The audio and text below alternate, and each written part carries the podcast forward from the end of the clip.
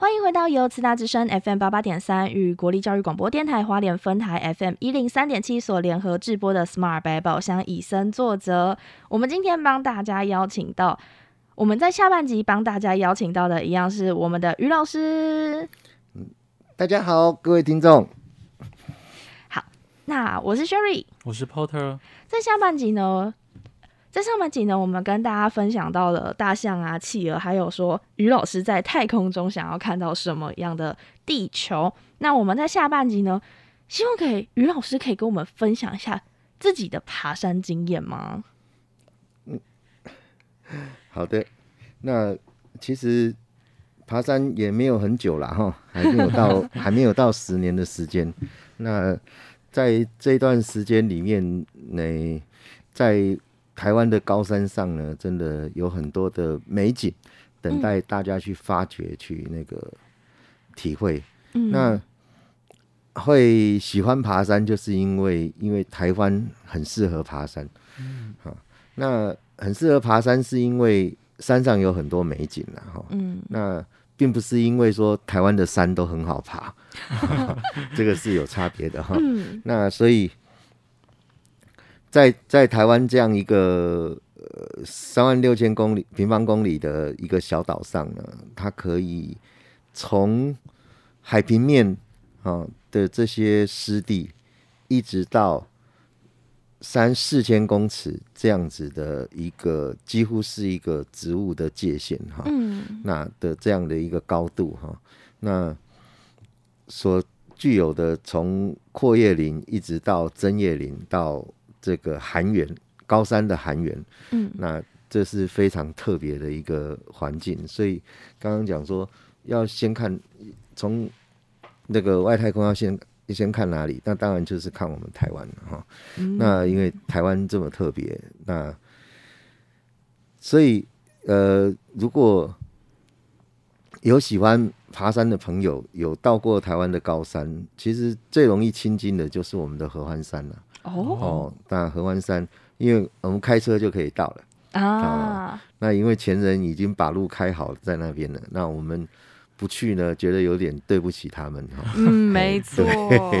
那现在当然是雪季了哈。如果说你没有雪地的经验的话，其实还是不建议上去哈。哦。那因为会比较危险。那你可以了解一下，在雪地里面要注意一些什么啊？那慢慢规划未来，再再来上去看看台湾的雪景哈。其实也不输给这个国外。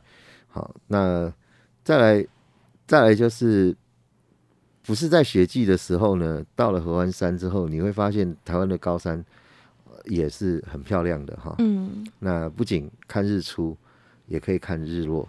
哦。那尤其是在合欢山上哈，一边往东看可以看太平洋上的日出，另外一边往西看可以从台湾海峡的落日哈。那这个这个已经是很特别的一件事了哈。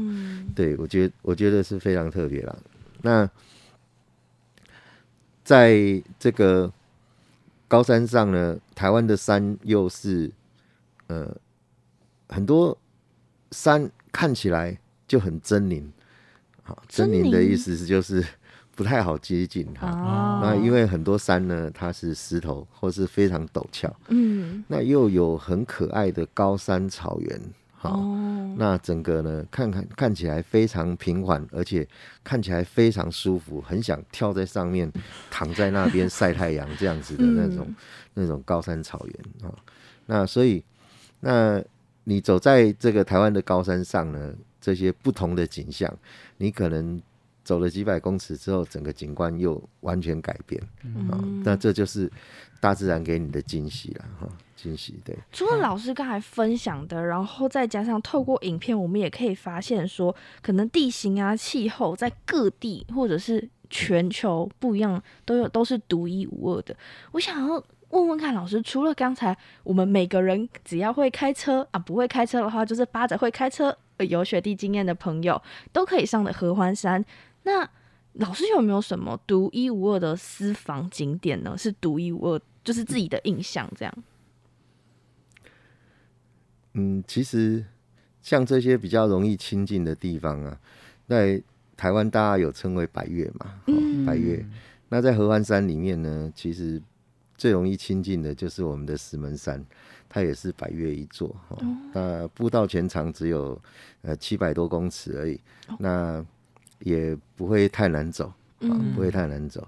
那可以当做大家去体验，或者说考验一下自己体能的一个地方，这样子。那从那边石门山上，它也有几乎三百六十度的视野了，哦，也是非常好的一个一个、呃、入门的地方了。嗯，对。那再来附近那边的呃合欢东风啊、河湾北风啊，甚至河湾主峰这些，哎，都是、嗯、一天好、可以完成的这个一个百越。那在山顶上的视野也都非常好，哦，非常好。那所以都是可以可以去的。那在我们五月份啊，我们高山上五月份就有所谓的高山的这个杜鹃季啊，杜鹃花盛开的时候，那如果大家有兴趣，也可以去一个叫小奇来的一个步道哈。那这个这个步道呢，大概二点四公里，哎嗯对。那沿路呢，欣赏花也是非常不错的哈，不错的，对。那这些都是在高山上我们可以去，呃，比较容易可以去亲近的地方，对。那像老师有那么多爬山的经验，老师可以跟我们分享一下，你在这个爬山的历史上有什么呃美景？在爬山的过程中有什么美景或者什么样的气候，可以跟我们分享一下？是，就是其实有些景是去的时候，呃，会随着天候状况不一样，会不同啊。那有一次我们上北峰的时候呢，就看到那个叫观音圈，观音观音圈，圈，哎，因为当时天气不是很好，嗯，好，那不是很好，那再加上太阳的照射，所以它的光影的折射，它是一个半圆形的一个光圈，嗯。啊、就在从山上看，就是在远处这样。那在那个云雾云雾里面，嗯。好，那也那也是很特别的一个经验，很特别的一个经验。然后，这是在不同气候的时候，它有不同的这些影像，这样。嗯那其实，呃，刚刚提到高山上的杜鹃然后对、嗯这个比较不是平地我们可以看得到的，而且它还有好多种。嘿嗯那当然，高山杜鹃不是台湾所所特有的啦，哈，那就是我们有很多特有种的杜鹃，但是，呃，像在影片里面也有提到一个杜鹃，就是这种在喜马拉雅山那边，它也有很漂亮的，而且整片山上在春天的时候呢开花，那也是非常漂亮的。嗯嗯，好，那那些呢都是所谓的一种金丝猴，它很喜欢的一个一个食物，食物，哎，对，食物对。那所以它那这个这个金丝猴，其实我一直想介绍，就是因为它很特别。嗯，一般我们哈，像在台湾，我们看到，诶、现在冬天的情况下，我们可以看到高山上的一些鸟，它们会降低高度，来到比较低海拔的地方。嗯，好，那这时候我们就不需要跑到高山上去看它们，对，那就可以在像泰鲁格的部落湾呐、啊，有些比较低海拔的地方，都可以看到原本生活在高海拔地方的鸟。嗯那这个在动物里面来讲，它叫诶、降迁，降迁，哎、降低高度，然后迁移它的栖地这样。然后，但是这个金丝猴它不一样，它在哎、感觉哎、冬天要来了，它反而是往高山上跑。对，对为什么会有这样的状况？对，那这个是比较特别的地方，因为当时我哎、认识这个猴子之后，我就觉得哎、它这个还蛮特别的。后来了解那个原因之后呢，发现它是它是真正的先苦后甘，哦，因为他先去那边熬过了整个冬天之后，嗯等到春暖花开的时候，因为大家还没有回到高山来，他可以独享整个春天的这个百花齐放的这个美景，还有这些丰丰饶的食物，哦，都是他独享的，而且这个时候他最没有，也没有什么其他安全上的顾虑，所以他可以很放心。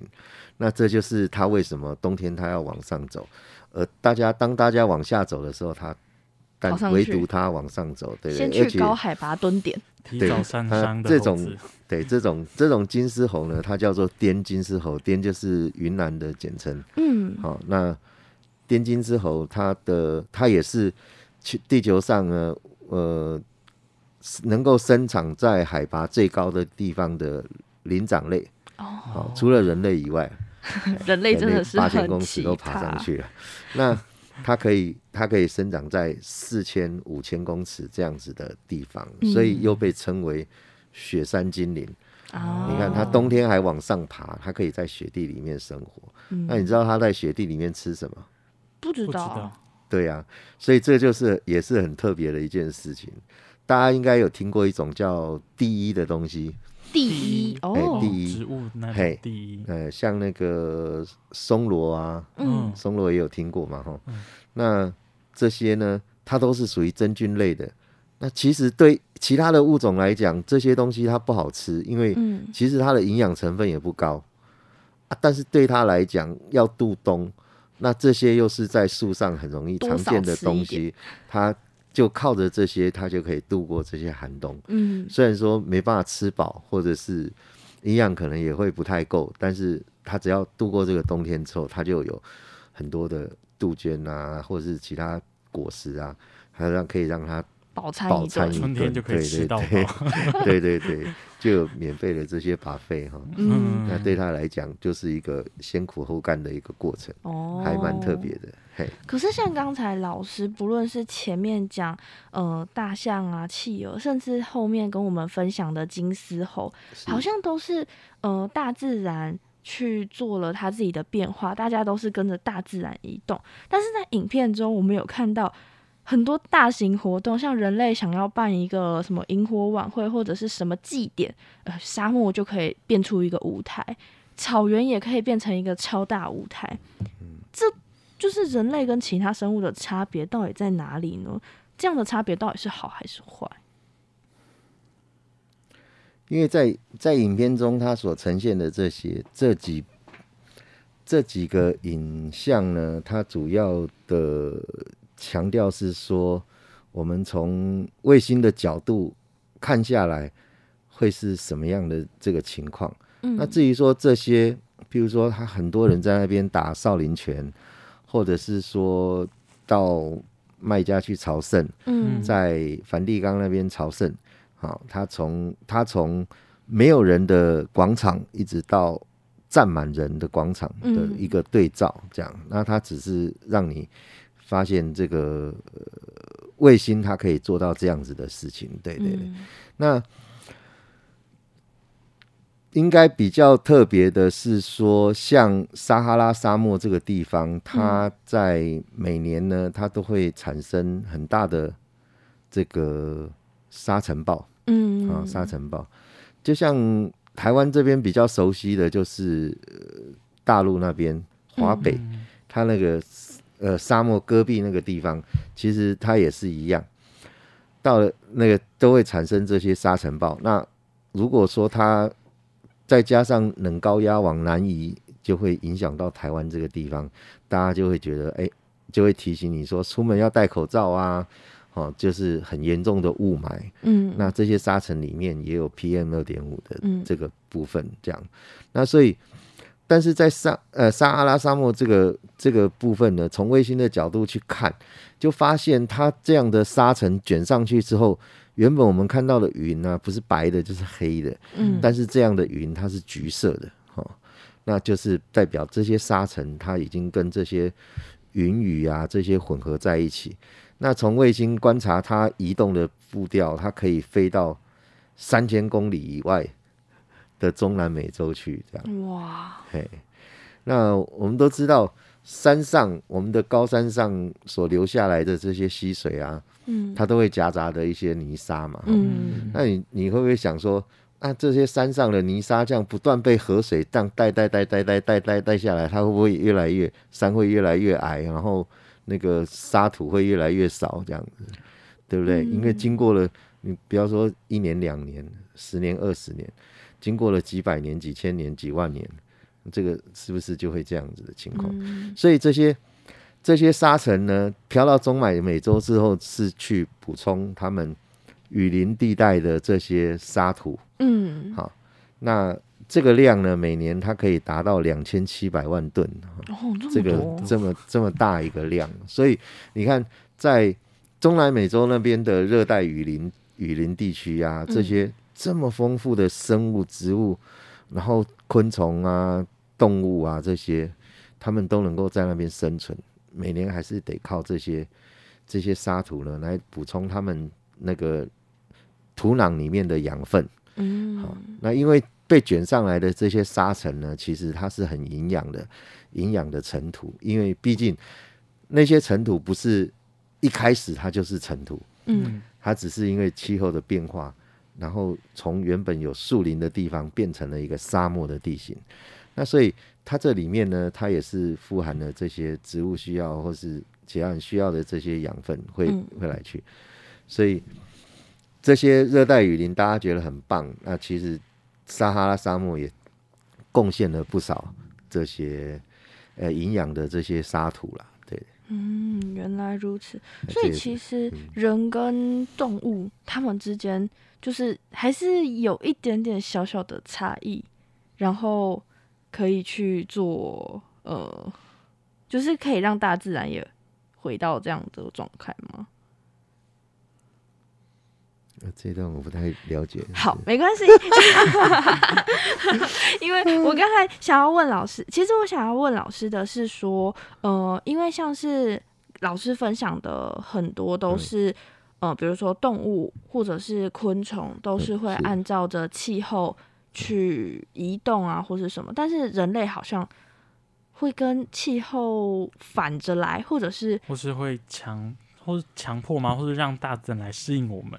因为像动物可能是它去适应大自然，移动它的居住环境，对，人类可能就是放一把火就来取暖了，对。是，对，对这个部分的话，其实，在我们原始的人类来讲的话，我们应该大家可能有听过像逐水草而居，嗯。嗯。哦，然后那其实大家，呃，我们台湾的原住民也有一种叫做烧根的这种方式哈、那就是把这一片这一片山坡地烧掉，然后嗯开始耕种。嗯好、那耕种完，他觉得营养已经不够了，他就会移到别的地方去。嗯其实，在最早人类也是会迁移的，对。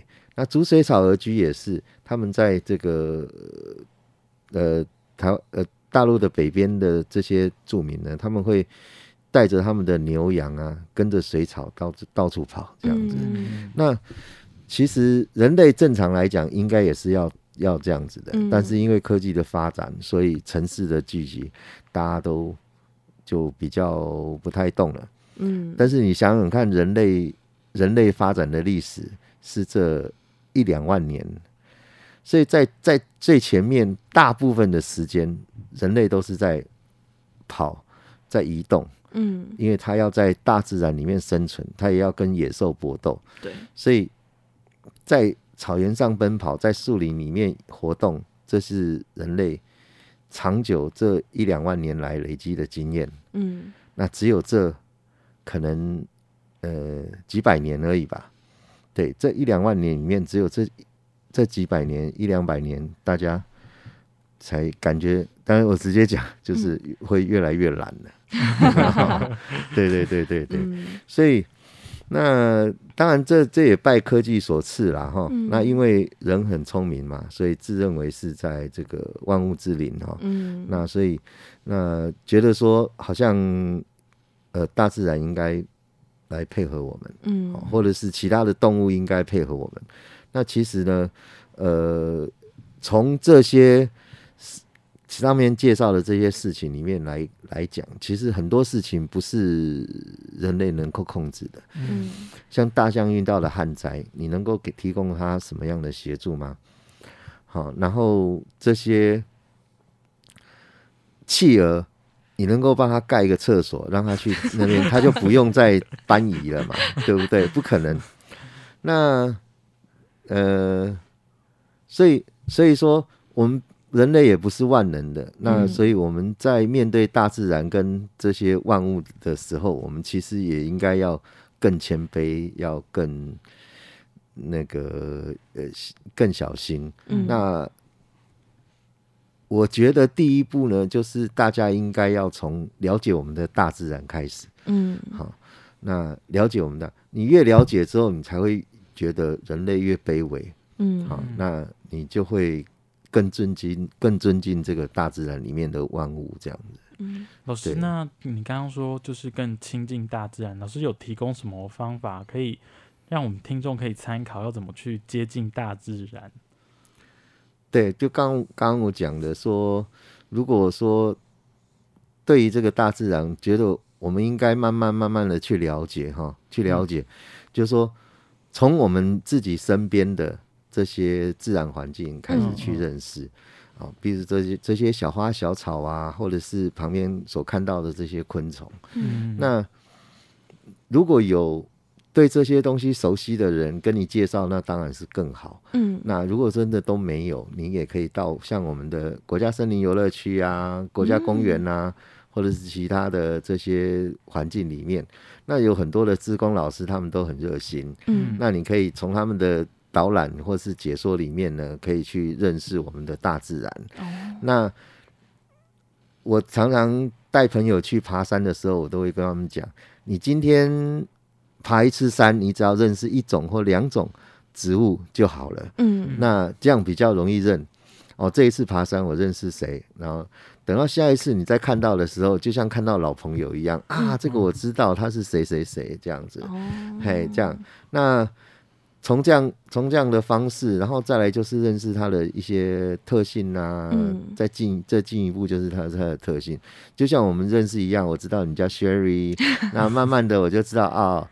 第一眼看到的时候，我当然知道哦，你是女生。嗯那再慢慢我就觉得，哎、你个性是温和的，你是喜欢什么小动物的，你是嗯那你说慢慢慢慢越来越认识之后，就就变成好朋友了，对不对？哦好，就会变成好朋友了。那这些大自然的万物也是一样，我们从这些从认识他们开始，然后知道他们他们的生活的样貌，哦嗯，大概是怎样哦。你可能都睡到中午起床，然后晚上很晚才睡，还是说你是早起的人哦？嗯那这样从这些他的生活习性啊，那慢慢再进一步去了解之后，你就会越来越发现他们很有意思，嘿很有意思。嗯就像我刚刚介绍的这些这些物种一样。嗯好，那每一个物种其实你都可以去发现它背后的故事，嗯那你就会对它更认识，也比较不容易忘记。对对对，哦，那其实我还蛮好奇的一点，就是说去亲近山林或者是身边的这些花草植物的时候，老师会建议大家带相机吗？还是说用眼睛把它照回家就好了呢？嗯、其实有相机当然是很好啊，对，呃，就是说你可以带回去之后，你拍到不认识的东西，你把它拍下来，然后呢带回去啊，你有身边有朋友，或者是现在网络上也很方便，嗯。你有很多那个呃，社群媒体里面有很多喜好这些的那个粉粉丝专业或者粉丝专业或是群主，嗯。那你只要把照片 PO 进去，他们就会很热心的跟你解释啊，这是什么东西这样。哦。所以这个这个学习现在其实是很方便的，嗯。很方便，就是说你愿不愿意去用它。嗯。好，那在除了这些社群媒体里面，它的群主群组里面包含各种昆虫啊、蜘蛛啊，嗯。还是你要认识蕨类啊，好、这些维管束的植物啊，嗯哦，或者是甚至这些呃其他你不知道的东西，你都嗯可以搜寻得到。那他们这里面都会有专家在里面，嘿，真正很认识的专家在里面。所以你拍回来的照片在那边在那边分享，他也会跟你跟你讲这是什么东西。嗯那你从这个名称，你就可以去搜寻这个东西，这个物种它的一些资料，了解更详细的，对对对，就可以知道更多这样子。所以所以在那个上山的时候呢，你能够顺便认识这些特别的物种，那就会比。就也可以增加一些爬山的乐趣。哦原来如此所以像是之前影片，我们有跟听众朋友们介绍说，生态可以跟观光然后经济共存。那如果透过呃我们的相机，然后加加上社群媒体，其实我们的生态也是可以透过科技，科技不再是耗能耗水的一个东西，它反而是可以让我们更了解森林或者是山林环境的一环。嘿 是，那对，嗯，就是好，没关系。那因为我们这集的节目差不多到这边，其实我们很非常感谢于老师跟我们分享了这么多。那我我们其实可以让就是呃科技或者是我们的社群媒体，让我们自己更了解这些森林跟山林的美好。那我们谢谢今天于老师跟我们的分享。谢谢老师。谢谢主持人，也各谢谢各位听众。那我们下次有机会再邀请于老师来跟我们分享更多的经验喽。我们下一集空中再会，拜拜拜拜。拜拜。